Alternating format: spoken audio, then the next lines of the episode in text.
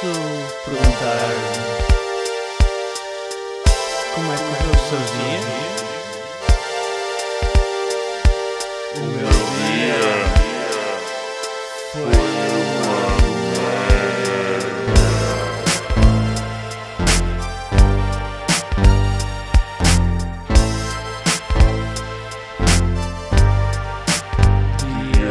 merda.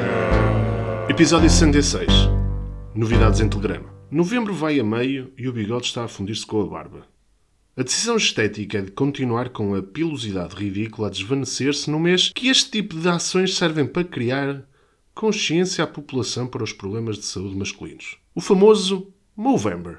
Esta foi a secção de factos que ninguém pediu. Após alguns meses que não olhava para os números diários de casos, começa a seguir com algum interesse os internados e os óbitos.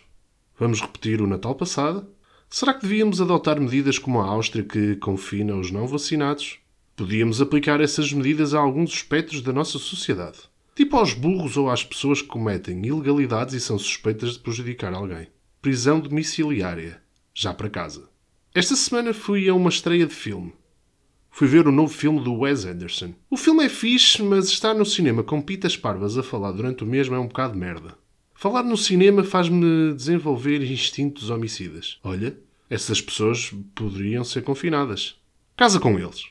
Outros grandes momentos da semana foi pegar na marmita e ir almoçar para o jardim lá perto do escritório. E no preciso momento que estou a degustar o meu tofu agridoce, houve um dono que decidiu levar o cão para fazer as suas necessidades à minha frente. Momento épico em que o bicho dropou enquanto eu almoçava. Obrigado, Cosmos. A poucos dias de fazer a primeira viagem pós-Covid e em que vão celebrar o meu aniversário fora do país, a ansiedade começa a dar início. Até documentação online sobre onde vou ficar tenho de preencher. Que 1984 é este? Já nos chegava o Facebook e o Google Maps partilharem a minha localização? Eles sabem tudo. Será que sabem que comi castanhas esta semana no forno e andei com gases?